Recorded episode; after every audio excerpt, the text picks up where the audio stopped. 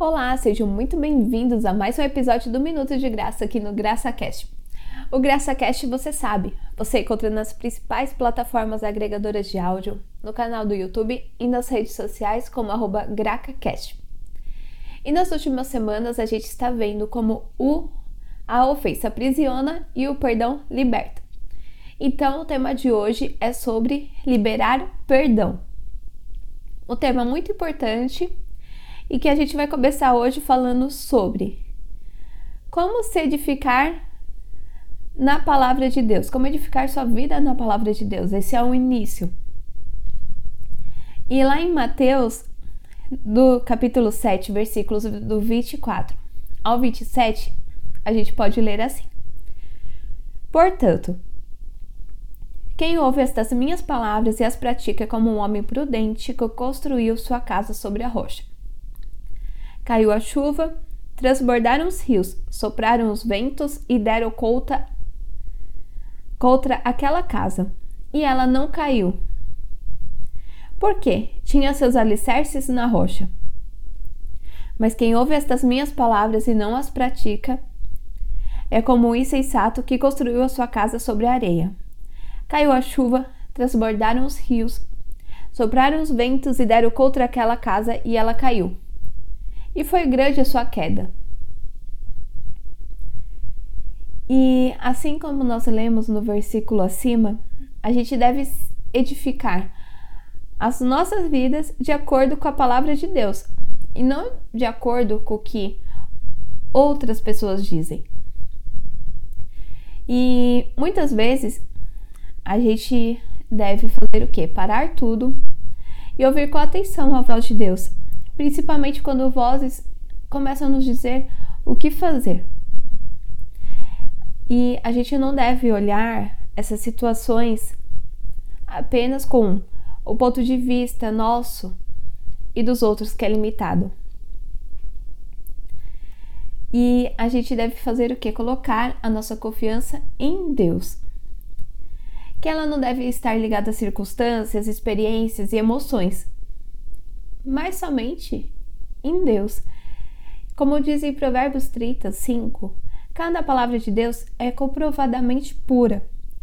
Ele é um escudo para quem nele se refugia.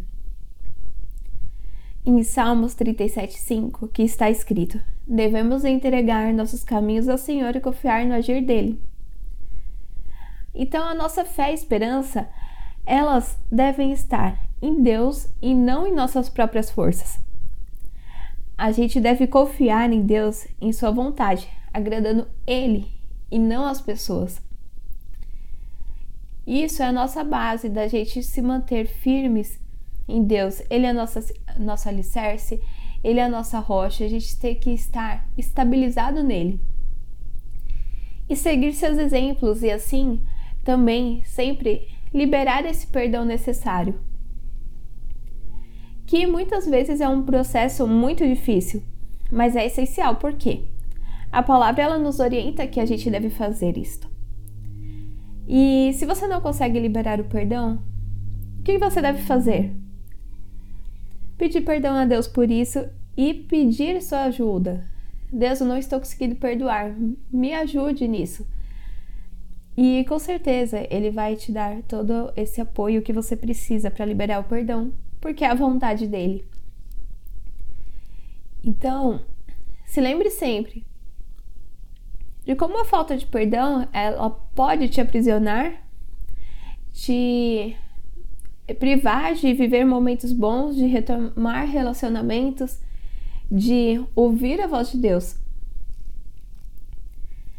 E quando a gente libera perdão, a gente sente essa paz e a presença de Deus em nossas vidas. Em Mateus, no capítulo 18, do 28 a 34, a gente tem uma parábola sobre perdão, que eu vou ler aqui. Mas, quando aquele servo saiu, encontrou um de seus conservos que lhe, deu, que lhe devia cem denários. Agarrou-o e começou a sufocá-lo, dizendo: Pague-me o que me deve. Então o seu conservo saiu de joelhos e implorou-lhe: Tenha paciência comigo e eu pagarei a você mas ele não quis. Antes saiu e mandou lançá-lo na prisão, até que pagasse a dívida. Quando os outros conservos, companheiros dele, vieram, o que a, viram o que havia acontecido, ficaram muito tristes e foram contar ao seu senhor tudo o que havia acontecido. Então o senhor chamou o servo e disse: Servo mau, cancelei toda a sua dívida porque você me implorou. Você não devia ter tido misericórdia do seu conservo como eu tive de você? Irado, seu senhor entregou-o aos torturadores até que pagasse tudo o que devia. Então, o que, a gente aprende com essa parábola? Que a gente deve aceitar e perdoar. Isto é a obediência a Deus. Aceitar que a gente deve perdoar. Então, permita que o Espírito Santo te dê essa capacidade de perdoar e retirar toda essa amargura do seu coração. Ela não somente está fora dos propósitos de Deus, mas ela também atrapalha a sua vida. Então, examine seu coração, peça para Deus te ajudar a retirar essas mágoas da ofensa. Em Mateus, do, capítulo 18, versículo 15, está escrito assim: Se o seu irmão pecar contra você, vá a sós com ele mostre-lhe o erro. Se ele o ouvir, você ganhou seu irmão.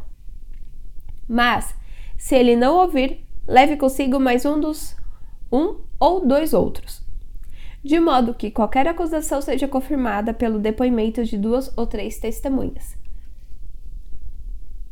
Então procure ajudar os outros na reconciliação, ao invés de fazer julgamentos ou condenações. A palavra, ela ainda nos diz também sobre suportar uns aos outros em amor, como está em Efésios 4:2. E é muito importante que a gente se lembre sempre que perdoar é obedecer. E a palavra de Deus ela nos diz para gente perdoar uns aos outros. Isso a gente pode ler em diversos versículos na Bíblia, como em Mateus 18, do 20 ao 22. Então Pedro aproximou-se de Jesus e perguntou: Senhor, quantas vezes deverei perdoar ao meu irmão quando ele pegar pecar contra mim? Até sete vezes? E Jesus respondeu: Eu digo a você, não até sete, mas até setenta vezes sete.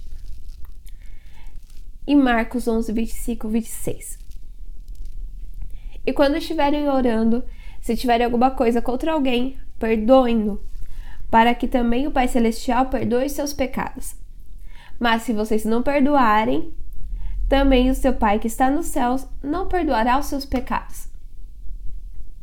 Suportem-se uns aos outros e perdoem as queixas que tiverem contra uns aos outros. Perdoem como o Senhor lhes perdoou. Em Colossenses 3,13. Em Mateus 6, do 14 ao 15. Pois, se perdoarem as ofensas um dos outros, o Pai Celestial também perdoará vocês. Mas se não perdoarem uns aos outros, o Pai Celestial não perdoará a ofensa de vocês. Em Efésios 4:32. Sejam bondosos e compassivos uns para os outros, perdoando-se mutuamente, assim como Deus os perdoou em Cristo.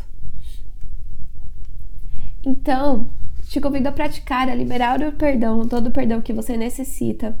Peça a ajuda de Deus para fazer isso e Sempre que estiver difícil perdoar, pedir a ajuda de Deus. Ele te ouve, ele é nosso ajudador. Não se esqueça. Então converse com ele de coração sincero e ore para liberar esse perdão. E essa é a mensagem de hoje. Compartilhe com quem precisa, não deixe de curtir e seguir nosso canal. Até a próxima!